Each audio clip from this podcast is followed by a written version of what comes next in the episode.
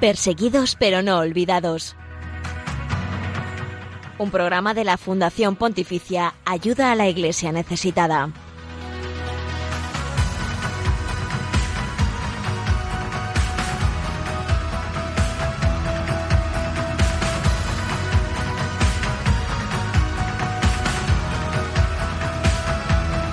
Un minuto de las 11, las 10 y un minuto en la Comunidad Canaria. Bienvenidos a este espacio de Radio María que tiene la vocación de ser puente de información, oración y caridad con la Iglesia pobre y perseguida en el mundo. Gracias por acompañarnos de corazón. Estás en Perseguidos pero no olvidados. Hoy 26 de febrero celebramos a San Porfirio, originario de Tesalónica, Viajó a Egipto donde se hizo ermitaño y más tarde a Tierra Santa. Fue en Jerusalén precisamente donde se dedicó a custodiar el lugar del Santo Sepulcro y más tarde llegó a ser obispo de Gaza en la actual Palestina, hoy uno de los lugares más conflictivos del mundo. A él encomendamos el programa de hoy, encomendamos a la iglesia pobre y perseguida alrededor del mundo y muy especialmente le pedimos por la paz en Tierra Santa y por la pequeñísima comunidad cristiana que vive todavía hoy en Gaza, que ellos sepan vencer el mal con el bien.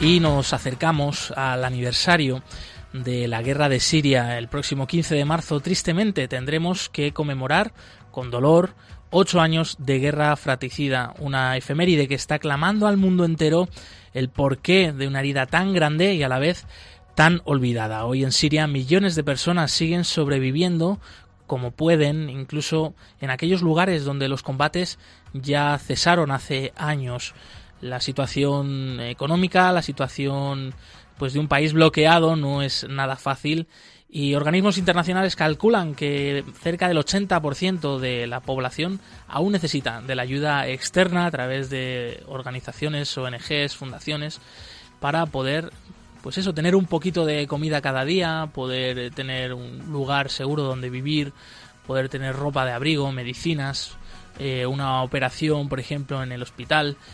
Y pues conocedor de todo esto eh, es nuestro compañero Carlos Carazo, que acaba de volver precisamente desde allí, desde Siria, y con el cual hablaremos en unos minutos largo y tendido sobre su experiencia al pisar eh, por fin eh, suelo sirio, que es pues algo que estaba en, su deseo y, y, también forma parte de su trabajo, ¿no? Como eh, subdirector de ayuda a la Iglesia necesitada y coordinador del Departamento de Promoción de Ayuda a la Iglesia necesitada. Escucharemos también en unos minutos las palabras del Papa Francisco en la homilía de la Eucaristía que celebró a principios de febrero en Abu Dhabi, en Emiratos Árabes Unidos, delante de cerca de 160.000 personas. La comunidad cristiana de Emiratos Árabes Unidos es una comunidad muy rica, ¿no? En distintas nacionalidades, eh, emigrantes de muchas partes del mundo, pero especialmente de Asia, que viven allí, trabajadores, eh, pues del servicio doméstico, de la construcción, de tantos y tantos servicios que necesita este país. Y, el Papa pues les dirigió unas palabras, eh, yo creo que, son inspiradoras para todos nosotros que, que escucharemos enseguida, como siempre hacemos, dando voz al Papa Francisco para también eh, meditar y, y también acercarnos a esta realidad de la iglesia pobre y perseguida en el mundo.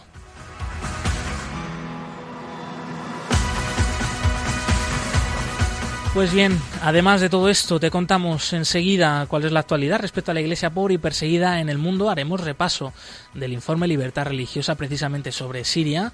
Eh, como tema central de este programa compartiremos el testimonio de una joven cristiana de Siria y te contaremos la agenda de los próximos eventos de ayuda a la Iglesia necesitada por España.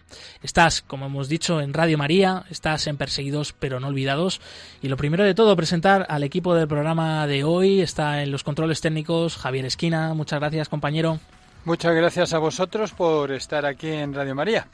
Y tenemos, como siempre, a Nieves Barrera, compañera del Departamento de Promoción. Eh, bienvenida y hoy muy bien acompañada, además, por tu jefe. ¿eh? Exactamente, la verdad que es un, es un privilegio tener aquí a las cabezas eh, pensantes y que nos van dirigiendo en toda esta labor.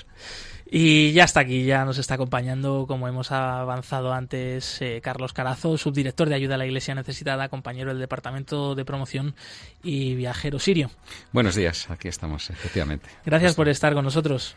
Pues a vosotros que poder contar hoy de este intenso viaje que hemos tenido en Siria recientemente, pues es un privilegio para mí. Claro que sí, y como dice el refrán eh, castellano, eh, que en, en casa de herrero cuchillo de palo, pues nosotros, eh, como compañeros tuyos, no podíamos eh, dejar de invitarte a este programa y que nos cuentes tu experiencia, ya que has estado conociendo a estos hermanos nuestros en la fe, a estos cristianos eh, pobres, porque son muy pobres, perseguidos, porque están siendo, han sido muy perseguidos, pero no les, no olvidados por nosotros, al menos. Por supuesto que no. Y eso hemos querido transmitirles también en este viaje, que estamos con ellos, que seguimos con ellos y que pueden contar con nosotros para las muchas necesidades que todavía tienen eh, para el desarrollo de su vida cotidiana.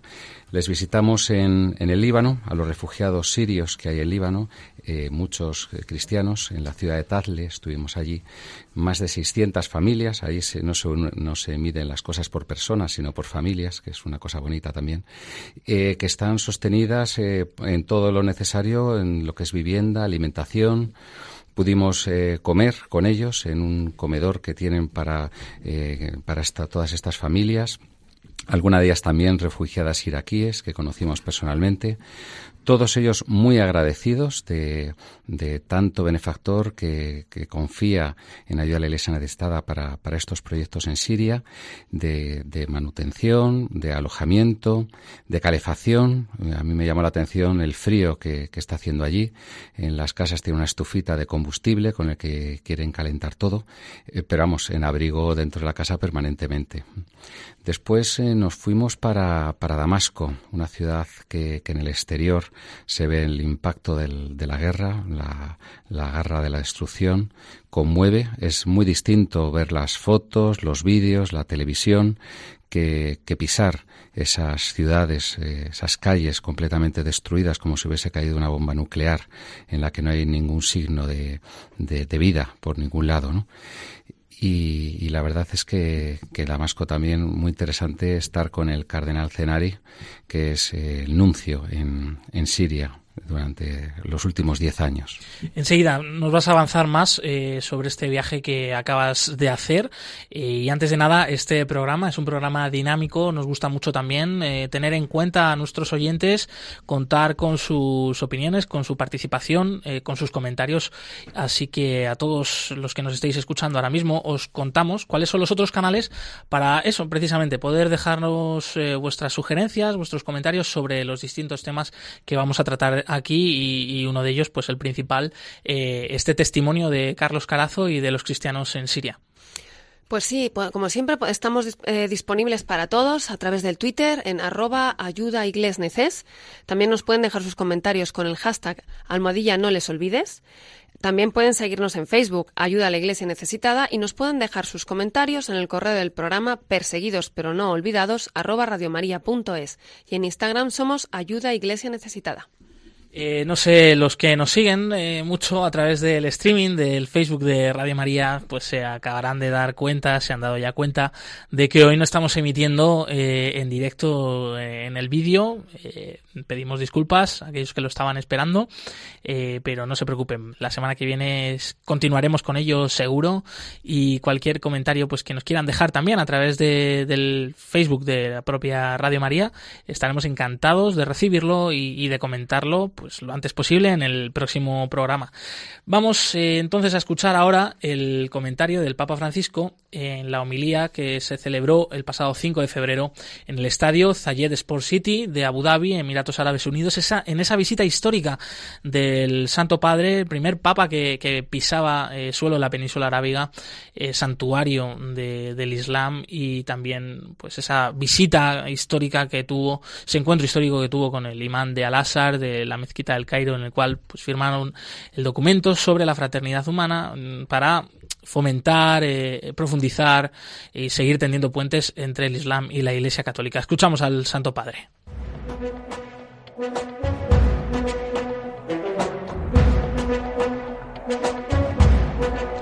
En palabras del Papa.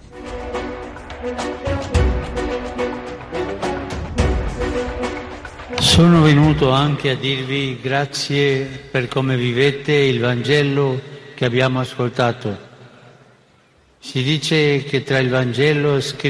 He venido también a darle las gracias por el modo como viven el Evangelio que hemos escuchado.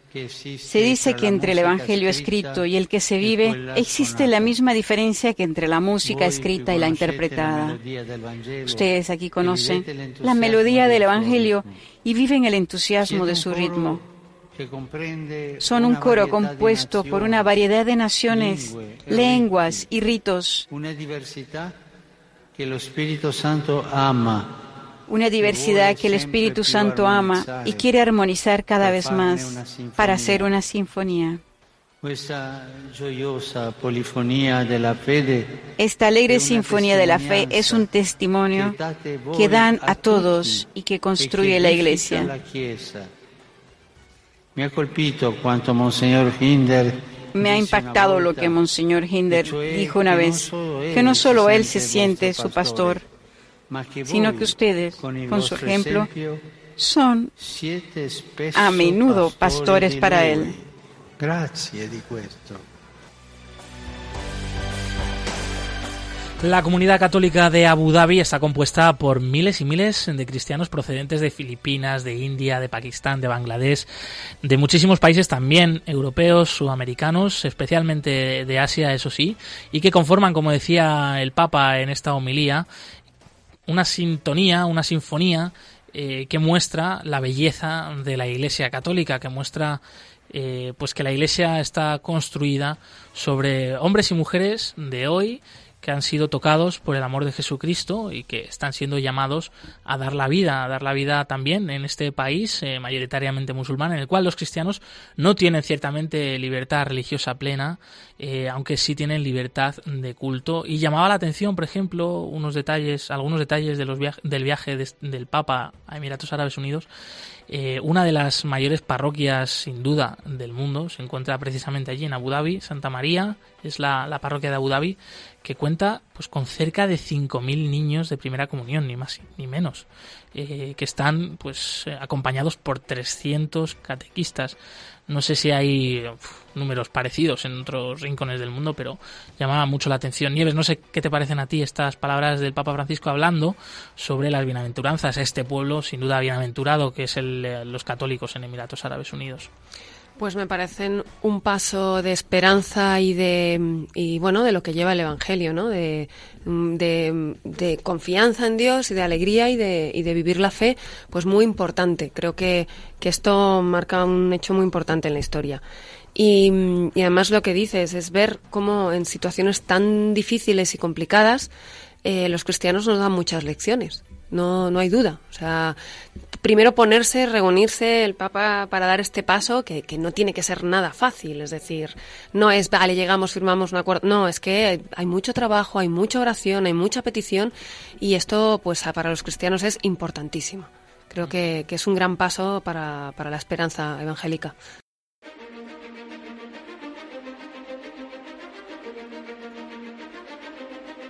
Hoy hay más cristianos perseguidos que en los primeros siglos de la Iglesia. Nadie habla de ellos. Nosotros sí. Perseguidos pero no olvidados. Un programa de ayuda a la Iglesia necesitada en Radio María.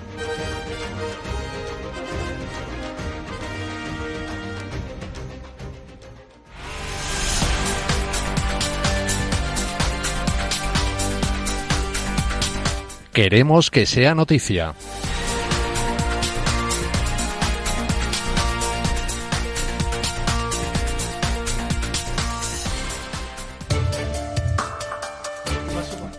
La reconstrucción de casas infunde nuevas esperanzas en los cristianos en Siria. En un encuentro celebrado la semana pasada en la ciudad siria de Homs, las cinco iglesias católicas y ortodoxas mayoritarias de la zona acordaron un plan conjunto para reconstruir las casas de las familias cristianas que han quedado destruidas por la guerra.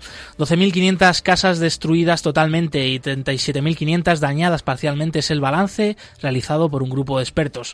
La Comisión de la Reconstrucción de Homs, el organismo formado por estas iglesias firmantes del acuerdo, pretende pretenden reconstruir con, la, con el apoyo de ayuda a la Iglesia necesitada las primeras mil casas en este mismo año. Conferencia ecuménica en Rusia en el tercer aniversario del encuentro entre Francisco y el patriarca Cirilo. Con un encuentro ecuménico internacional en el que se ha contado con la presencia de participantes de alto nivel que se celebró en Moscú el pasado 12 de febrero. Se ha conmemorado así el tercer aniversario del histórico encuentro entre el Papa Francisco y el patriarca ortodoxo ruso Cirilo, que tuvo lugar el 12 de febrero de 2016 en la capital cubana de La Habana. El anfitrión era el director del Departamento de Relaciones Exteriores del Patriarcado de Moscú, el metropolita Hilarion Volokolomask, y el Vaticano estuvo representado por el presidente del Consejo Pontificio para la Promoción de la Unidad de los Cristianos, el cardenal Kurt Koch, y el presidente de la Academia Pontificia también para la Vida, el arzobispo Vincencio Paglia. A la conferencia asistieron asimismo otros dignatarios de ambas iglesias, entre ellos el nuncio apostólico para la Federación Rusa, así como otros expertos internacionales en eh, busca de unir fuerzas entre ambas iglesias. Lea Sharibu, adolescente cristiana que lleva un año secuestrada por Boko Haram.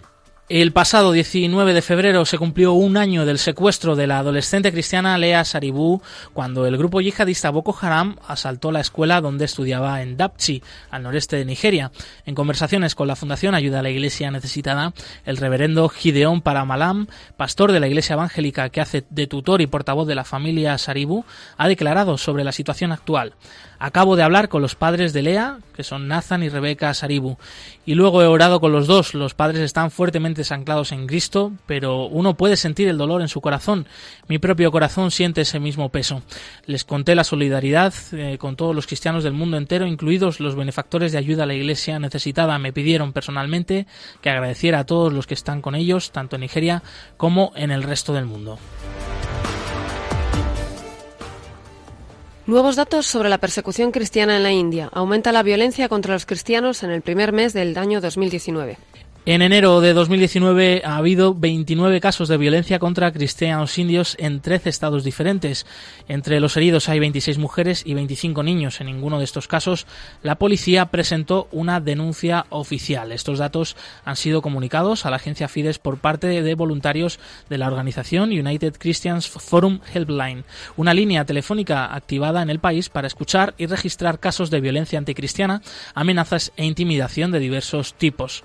Los datos no difieren mucho de la tendencia de 2018, cuando se registraron un, un promedio de 20 incidentes por mes, casi un caso de violencia al día, explicaba a la agencia Fides la abogada Teram Arora, activista de derechos humanos y asesora legal de la ONG Alliance Defending Freedom.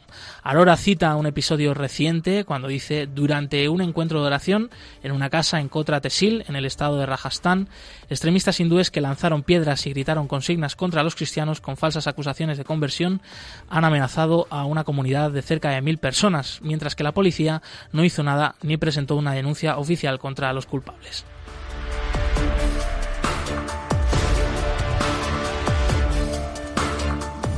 Para más información, estas y otras noticias, la actualidad diaria con respecto a la iglesia pobre y perseguida, pueden seguir en la web ayudalaiglesianecesitada.org.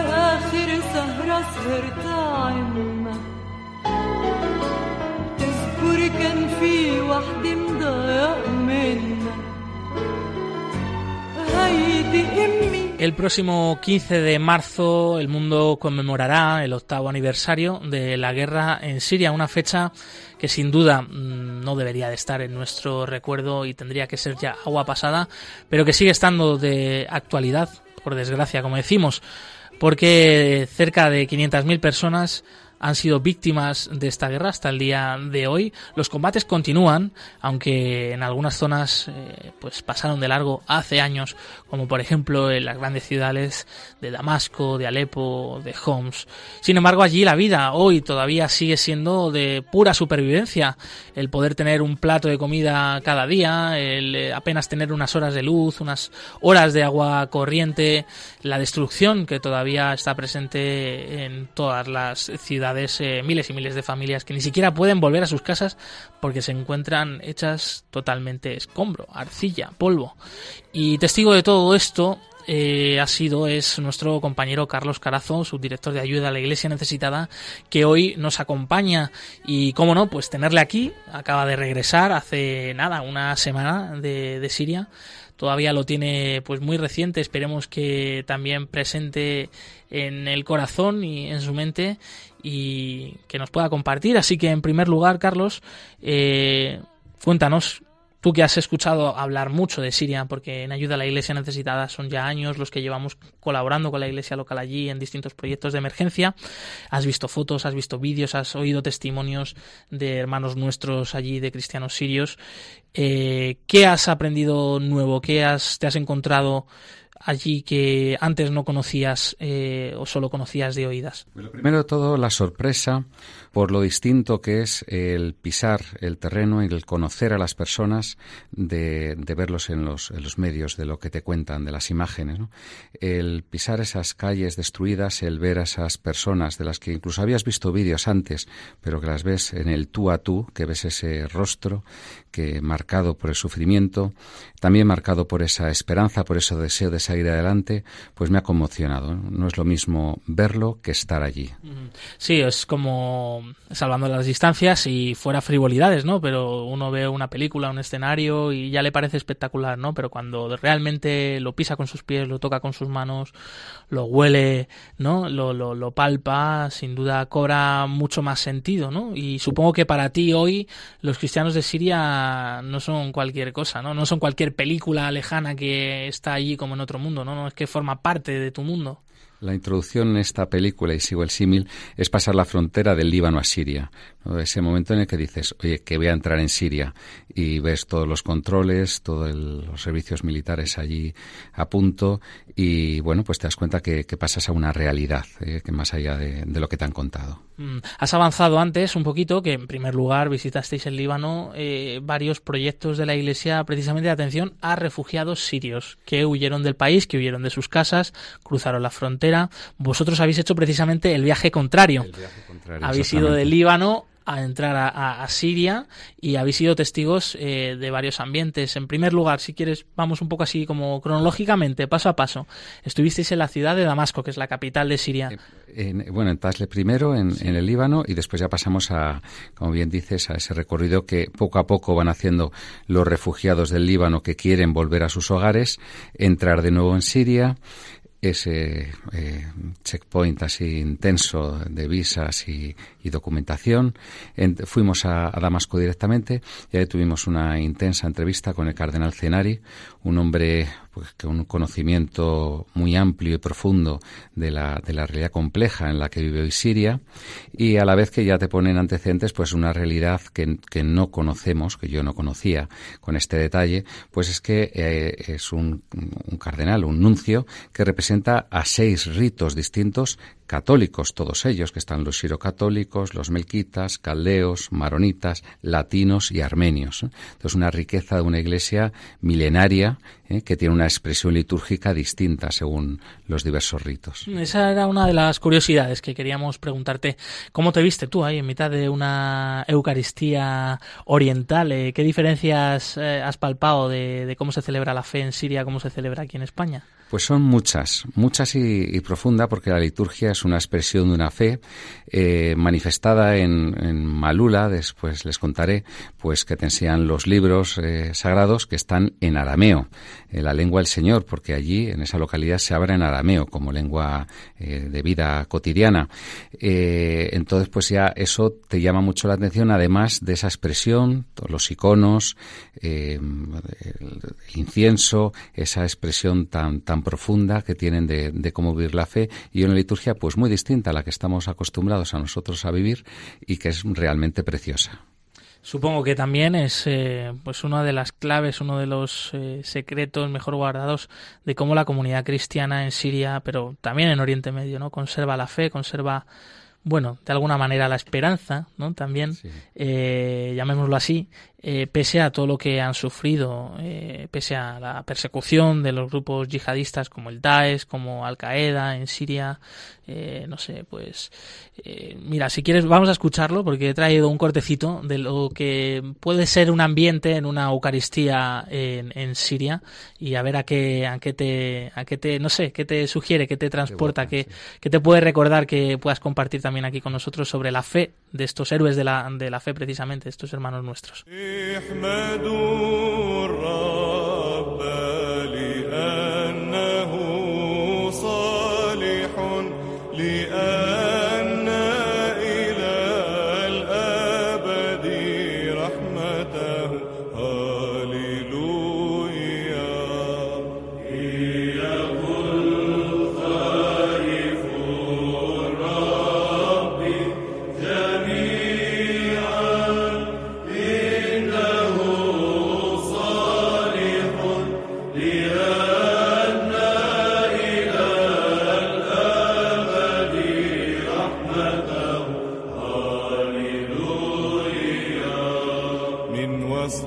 te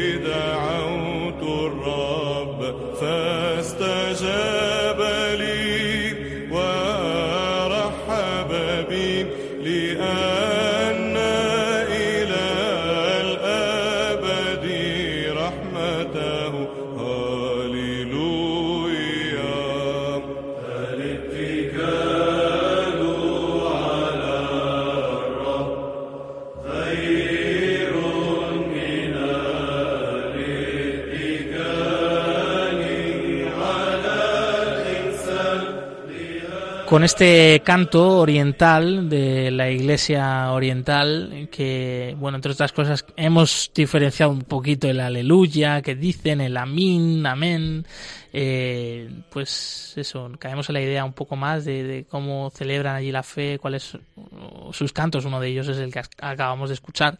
Y, y de esta fe eh, Carlos me gustaría preguntarte algún testimonio que te haya tocado especialmente que te haya llamado la atención de la fortaleza de, de la fe eh, fuerte de esta gente Pues mira, por una parte, Monseñor Arbás, eh, arzobispo de, de, Oms, un hombre que nos acogió durante dos días, ver con qué tranquilidad afronta la difícil situación en la que están eh, sus cristianos hoy, con qué espíritu de servicio y con qué agradecimiento no, nos atendió, pues fue realmente conmovedor. Un hombre con el que está sentado a la mesa y no para de, servirte y, parece como un buen padre de familia que está atento de todo lo que ahí acontece.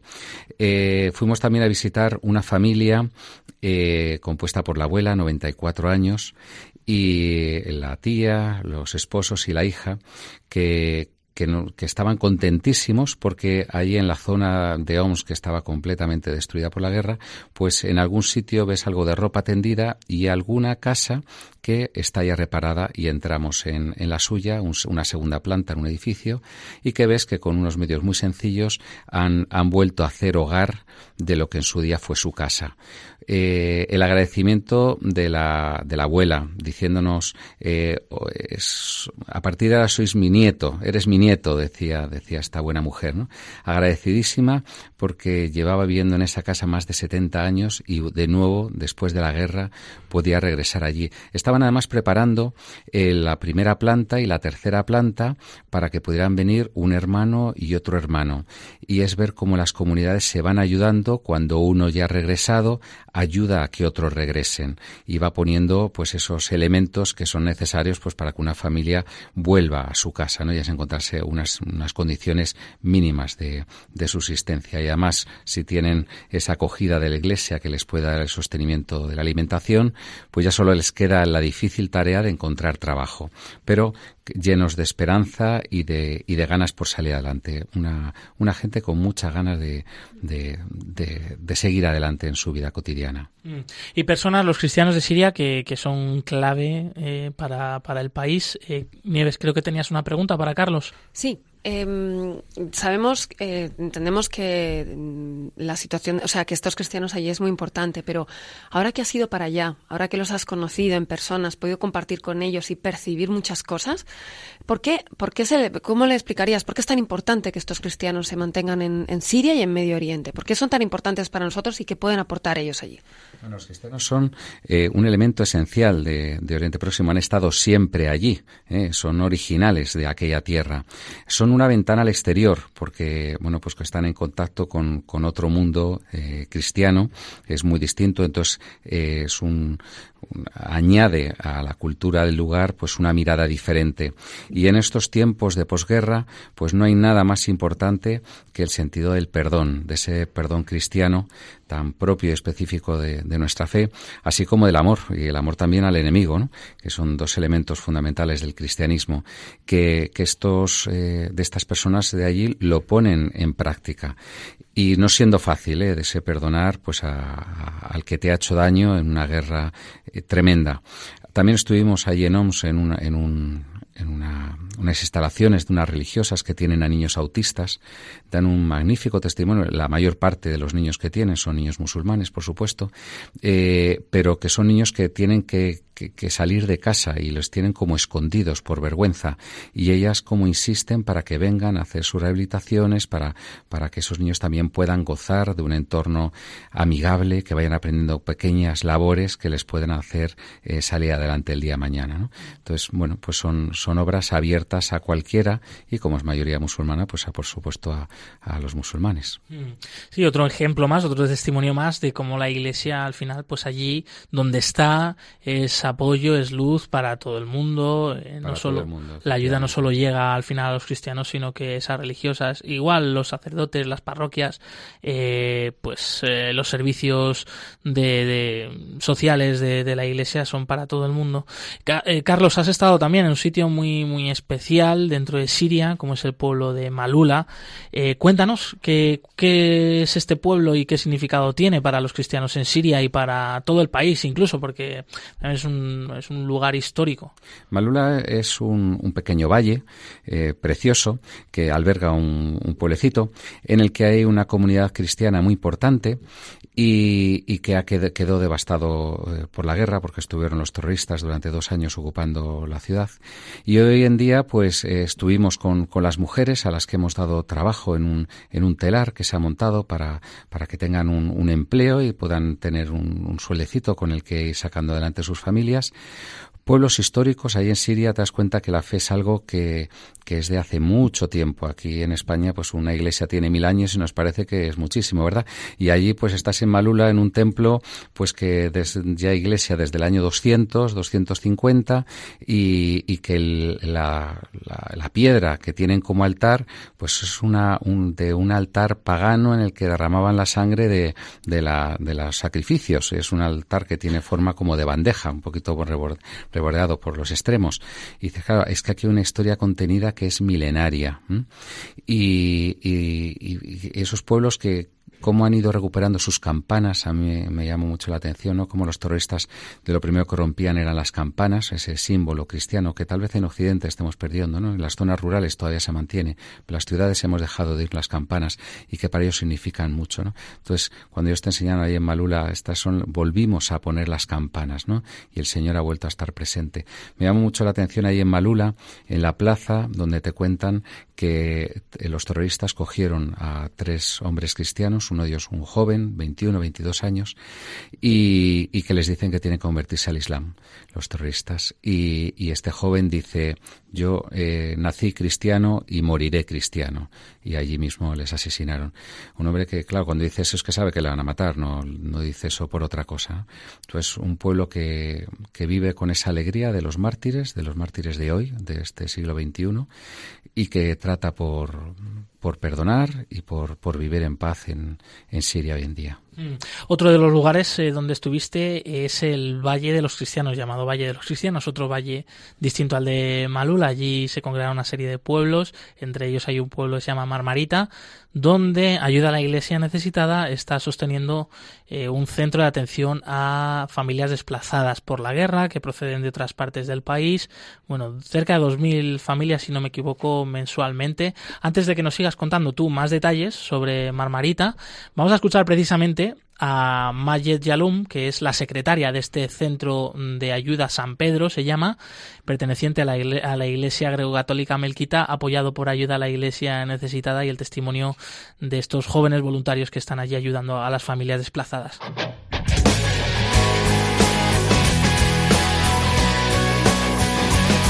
Testigos del siglo XXI.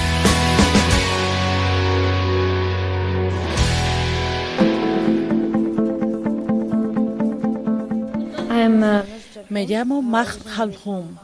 Llegué aquí desde la ciudad de Homs y ahora vivo en Marmarita, en el Valle de los Cristianos.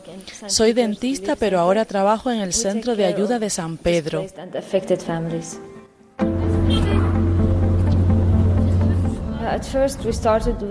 Ayudamos a las familias desplazadas y afectadas.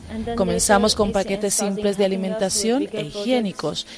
Después, AIN comenzó a ayudarnos con proyectos más grandes como apoyo médico para cirugías, material quirúrgico, tratamientos, medicinas y con el apoyo financiero para el alquiler de las familias desplazadas y las becas.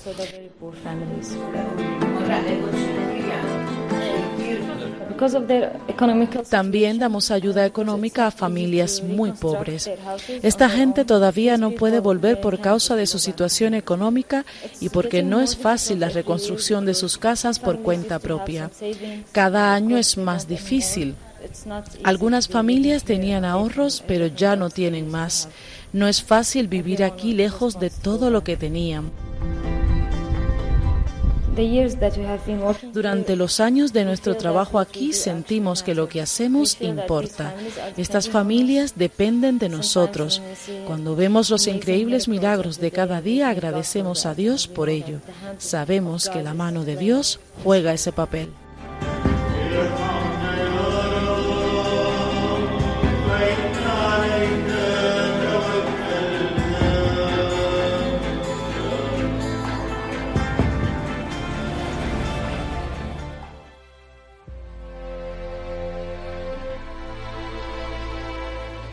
La labor de la iglesia local en Siria sin duda es eh, enorme, gigante. Carlos, tú que has conocido este centro de ayuda a San Pedro en Marmarita, de atención a las familias desplazadas, ¿qué, destacarías de, este proyecto? Pues mira, conocí allí a, a, Mayet y me quedé impresionado. Una joven de, de 23, 24 años, como decía odontóloga, con que la ves con una formación, un inglés fluido, una, una chica súper espabilada, que tiene a sus padres en Estados Unidos y tú le preguntas y dices, oye, ¿qué dicen tus padres? No, pues que vayamos para Estados Unidos, que no vayamos. ¿Y qué les decís vosotros? Dice, no, que se vengan ellos, ¿no? Nosotros no nos podemos ir de aquí. Esta labor que estamos haciendo es insustituible y no tiene nada que ver con mi profesión, pero, pero no podemos dejar solas a estas personas. Me dejó sobrecogido ver esa determinación.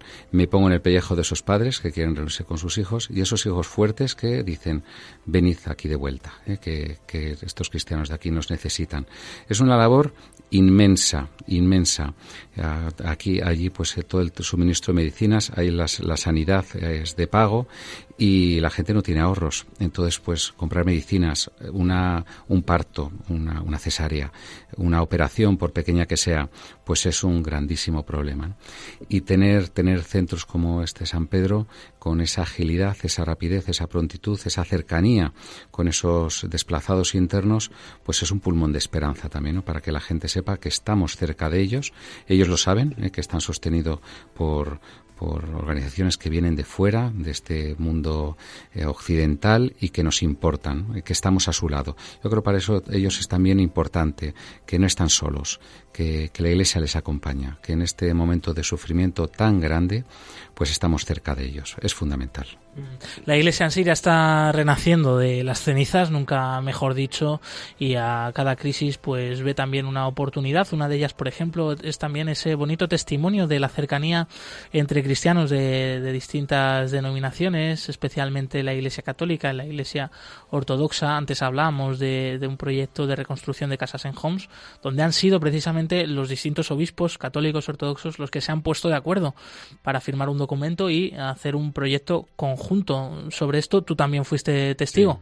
Porque nuestra ayuda siempre va en colaboración con las iglesias locales y, tiene que haber su, su, colaboración mutua y su coordinación. Y a partir de ahí, pues ya pues nosotros ponemos los medios para que ellos lo repartan conforme a las necesidades que tiene cada iglesia particular, poniendo unos estándares, por ejemplo, de decir, pues cada, cada casa para la reconstrucción se van a poner 3.000 euros y es lo mismo para todas, con unos criterios homogéneos para que todo el mundo se sienta tratado por igual y, buscar ese ecumenismo entre los distintos ritos eh, católicos y también ortodoxos, pues eh, un, una bendición eh, poder colaborar en ese ecumenismo en, este Oriente Próximo. Antes de terminar, Carlos, ¿cómo podemos ayudar nosotros desde aquí, desde España, a los cristianos en Siria? Esta iglesia valiente, heroica, esta iglesia mártir, pero que, quiere salir ¿no? de, esta situación, de la guerra y seguir siendo fuente de paz, de diálogo. ¿Cómo, ¿Qué podemos hacer? Pues las necesidades son inmensas, aunque los medios de comunicación, desgraciadamente, ya hablan poco de toda esta posguerra, queda un poco un núcleo, eh, un conflicto armado en el norte, del que ya poquito se habla pero lo, la gente de allí está pasando muchísima necesidad, comida, bueno, no recordemos que además es un país que tiene un embargo, un embargo internacional, eh, la alimentación, los alquileres para, para que no se tengan que ir de allí, mm, el, el, transporte para los escolares, para los universitarios, que eso puede impedirles que, que, se transporte, que se trasladen a la universidad y puedan continuar con sus estudios necesario para que después el país salga adelante y ellos tengan los medios para, para ganarse su el día mañana, la alimentación, lo decía, la calefacción en este momento de tanto frío, esas pequeñas estufas que con unos litros de combustible consiguen tener cálida, cálida que no caliente una casa, en fin, es esos apoyos pastorales para el catecumenado, para que los sacerdotes puedan seguir con su labor, para que las religiosas continúen formándose, bueno, la, cantidad de proyectos que tenemos son inmensos. Yo destacaría el proyecto de la gota de leche para, dar eh, leche en polvo a, a, niños pequeños que tengan ese alimento básico que, que les faltan y que los padres no tienen medios de facilitárselo. En fin, múltiples y múltiples necesidades que intentamos cubrir desde ayuda a la iglesia necesitada. Y eso se, se hace pues informándonos, como estamos haciendo aquí en este programa, dando a conocer esta realidad que no se olvide, como bien has dicho, que parece que se está olvidada hoy en día por la opinión pública, pero es una realidad que sigue latente, que sigue patente. Se hace también a través de la oración. La oración fundamental. Necesitan de nuestra oración y nosotros necesitamos de la suya, ¿eh? una, una devoción muy fuerte la que tienen y luego también obviamente a través de la ayuda concreta material necesaria, eh, sin la cual necesaria. es imposible no los proyectos se cubren con financiación y con la generosidad de tantos de miles y miles de benefactores en el mundo. Tiene más información sobre este apoyo que está haciendo ayuda a la iglesia necesitada a los cristianos en Siria. La web ayuda a la iglesia necesitada.org y ya para despedirte aunque te quedas aquí con nosotros eh, hasta el final del programa Carlos eh, tú que ahora ya eres nieto de, de, los cristianos sí. de Siria, que ha sido testigo de la vuelta uh, del repicar de campanas en el pueblo de Malula, de la labor de, de, este grupo de voluntarios jóvenes en Marmarita, de la valentía de Monseñor Arbás en Homs o del nuncio Monseñor Senari en, en, en, en Damasco. Damasco. ¿Qué ha cambiado en ti, Carlos, a la vuelta de este viaje que hasta ahora ya has descubierto? Seguro que irás descubriendo muchas más cosas. Pues eh, me ha cambiado una actitud vital, un tesón por vivir, por, por porque me se, se me contagie esa, esa pasión que esta gente tiene por salir adelante, ¿no? por continuar su vida, por, por sacar adelante su familia, en unas circunstancias muy complicadas, pero no pierden la esperanza y quieren, quieren, quieren un futuro mejor para los suyos. Carlos Carazo, subdirector de ayuda a la Iglesia necesitada en España, coordinador de promoción eh, y ahora pues un poquito más también cristiano de Irak, de Siria. Eh, gracias por haber compartido con nosotros tu testimonio. A vosotros. Eh, esta es también tu casa, Radio María. Este es tu programa, Perseguidos pero no olvidados. Sin duda. Muchísimas gracias a vosotros.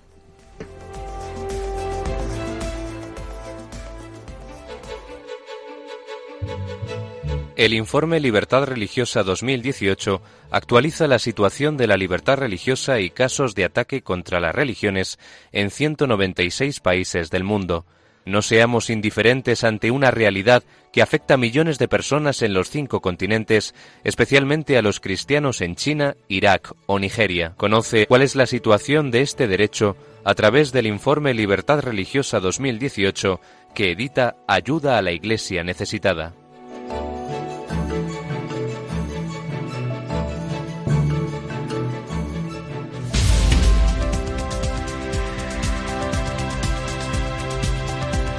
Libertad religiosa en el mundo.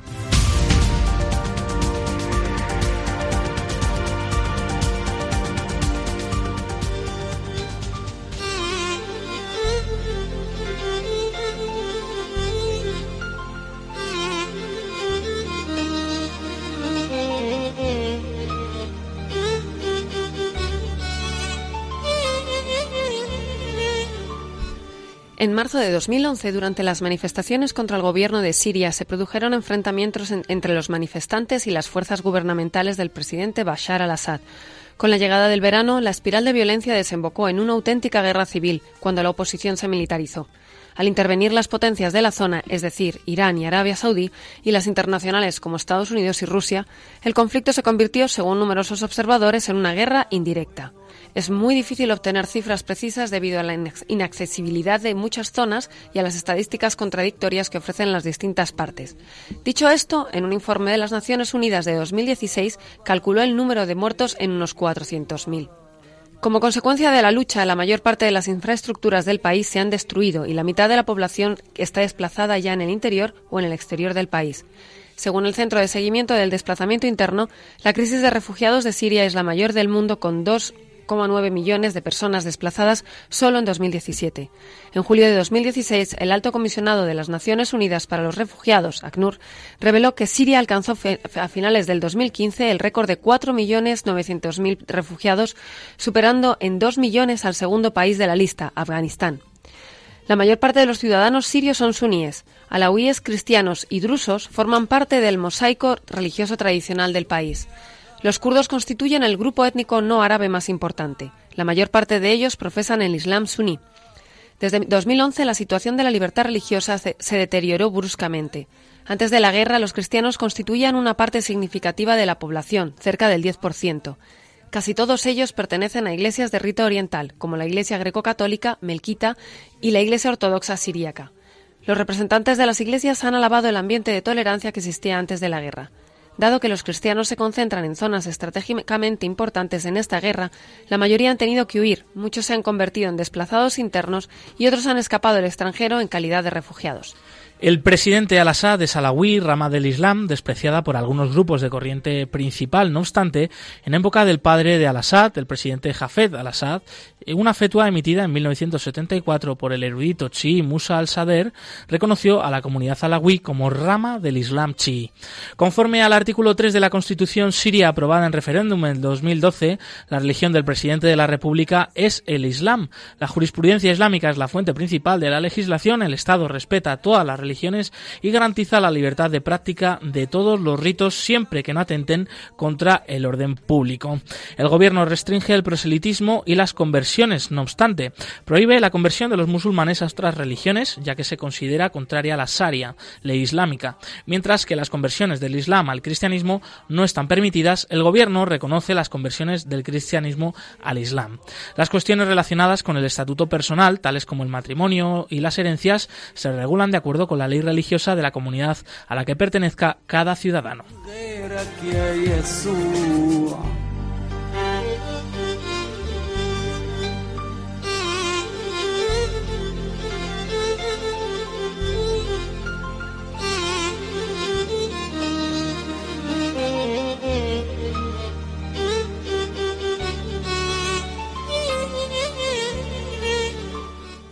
La presencia de grupos islamistas entre las numerosas milicias de la oposición ha ocasionado graves problemas a las comunidades minoritarias del país. Por ejemplo, el Frente al-Nusra, que posteriormente cambió de nombre por el Frente de Fatah al-Sham y después a principios del 2017 se unió a otros grupos para convertirse en Hayat Tahrir al-Sham, ha estado implicado en numerosas atrocidades cometidas contra los cristianos a lo largo de esta guerra. Por ejemplo, en Malula y Sadat. Las complejas relaciones entre los distintos grupos rebeldes han supuesto que las llamadas milicias de la oposición moderada hayan colaborado voluntariamente o no en los ataques contra los cristianos. Así, el ejército libre sirio luchó en 2013 junto al-Nusra para impedir que Sadat fuera recuperada, pese a que al-Nusra estaba cometiendo crímenes de guerra contra los habitantes cristianos de la ciudad. No obstante, a medida que ha ido avanzando la guerra, algunos grupos, entre ellos el ejército libre sirio, han intentado distanciarse tanto de al-Nusra como del Daesh. Muchos miembros de grupos religiosos minoritarios capturados por el Daesh siguen desaparecidos, entre ellos 25 cristianos. La liberación en 2017 de territorios que estaban en manos del Daesh manifestó que algunos de los dirigentes cristianos más prominentes de Siria siguen en paradero desconocido. Tal es el caso del sacerdote jesuita italiano Paolo Dall'Oglio, el sacerdote ortodoxo siríaco, el arzobispo de Alepo, Mar Gregorios, Johanna Ibrahim, el sacerdote ortodoxo griego arzobispo de Alepo, Paul Yassiji, el sacerdote armenio Mikel Kajal y el sacerdote ortodoxo griego Maher Mahfouz.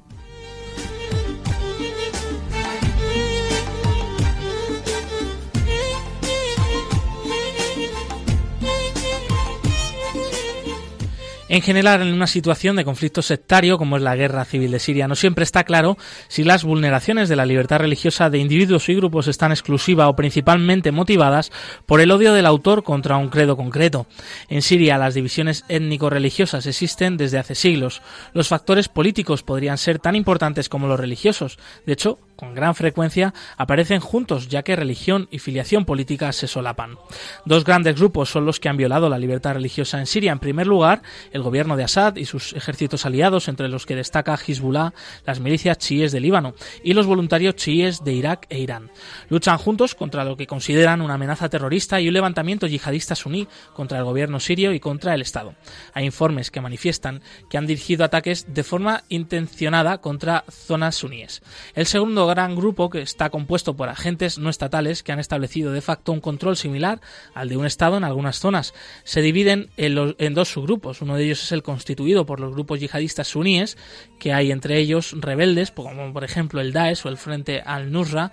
Las milicias llamadas de oposición moderada se mueven en muchos casos por una ideología suní y persiguen una visión religiosa para el futuro del país, normalmente menos extremista que la de Daesh o al-Nusra. En este momento en el que el conflicto está iniciando su octavo año sin que se vislumbre ninguna solución política y en el que se atraviesa una crisis humanitaria, la situación de la libertad religiosa no va a mejorar en breve. Dadas las atrocidades cometidas por todos los bandos, cuando acabe la lucha va a ser muy difícil conseguir reunir de nuevo a los diferentes grupos para que vivan juntos.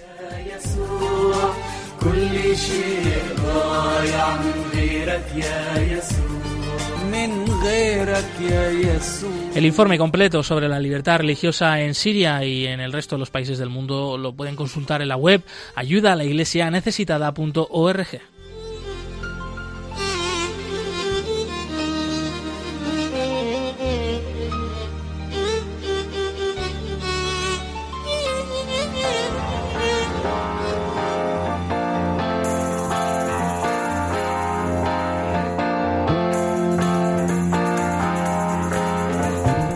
Cerca de ti. Y es el momento de conocer la agenda de los próximos eventos de ayuda a la Iglesia necesitada en España. Nieves Barrera, compañera del Departamento de Promoción de Ayuda a la Iglesia Necesitada. Cuéntanos cuáles son esas próximas actividades que tenemos. Pues dos muy interesantes. Tenemos para en Barcelona una expo, foto sobre cristianos perseguidos del 5 de marzo al 5 de abril en el Templo del Sagrado Corazón de Jesús en Tibidabo, abierto desde las 11 de la mañana hasta las 6 de la tarde, al que invitamos a que vayan y a seguir informándose de todo lo que pasa. Y además, el 7 de marzo tenemos en, a las 21 horas una conferencia que se titula Atrapados en el Califato en el auditorio del Colegio Viaro. O sea que tenemos acciones para informarnos y conocer a fondo, todas las que queramos y muchas más que vamos a ir poniendo en la web. Este mes de marzo, que vamos a empezar en unos días también, adelantamos que tendremos próximas presentaciones del informe de libertad religiosa en Logroño, en Sevilla, en Zaragoza si mal no recuerdo, puede que alguna ciudad más. Eh, lo avanzaremos en las próximas semanas, pero que lo vayan teniendo en cuenta también nuestros siguientes de estas distintas ciudades. Exactamente, y habrá muchas actividades de oración, que además eh, pronto empezaremos la cuaresma. Creo que es un buen momento para unirse a rezar por estos cristianos. Por supuesto, como siempre saben, pueden estar informados de esta agenda de los eventos de ayuda a la Iglesia necesitada en la web ayuda a la iglesia. Eh, no sé si hay alguna cosa más, Nieves.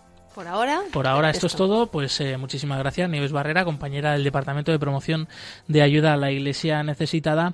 Y ya se nos cumple el tiempo del programa, desgraciadamente, y es que el que nunca para es el reloj, es el tic-tac, tic-tac, y nosotros tenemos que despedirnos aquí. Eh, te recordamos que hemos hablado de Siria, de este viaje que acaba de hacer nuestro compañero Carlos Carazo, subdirector de Ayuda a la Iglesia Necesitada. Te hemos traído la actualidad, como siempre, de la Iglesia pobre y perseguida, un testimonio precisamente desde Siria, desde el Valle de los Cristianos, de una joven cristiana Majid Yalum voluntaria que atiende a familias desplazadas. Hemos eh, pues también dado a conocer eh, la agenda de los eventos de ayuda a la Iglesia necesitada y sin más eh, te invitamos a seguir escuchando aquí la programación de Radio María con el rezo del Ángelus. Nosotros nos volvemos a ver el próximo 5 de marzo, ya nuevo mes del año. gracias Javier Esquina, por cierto, en los controles, amigo, un placer. Movidos por el amor de Cristo al servicio de la Iglesia que sufre, un fuerte abrazo y hasta pronto. Han escuchado Perseguidos pero no olvidados. Un programa de la Fundación Pontificia Ayuda a la Iglesia Necesitada.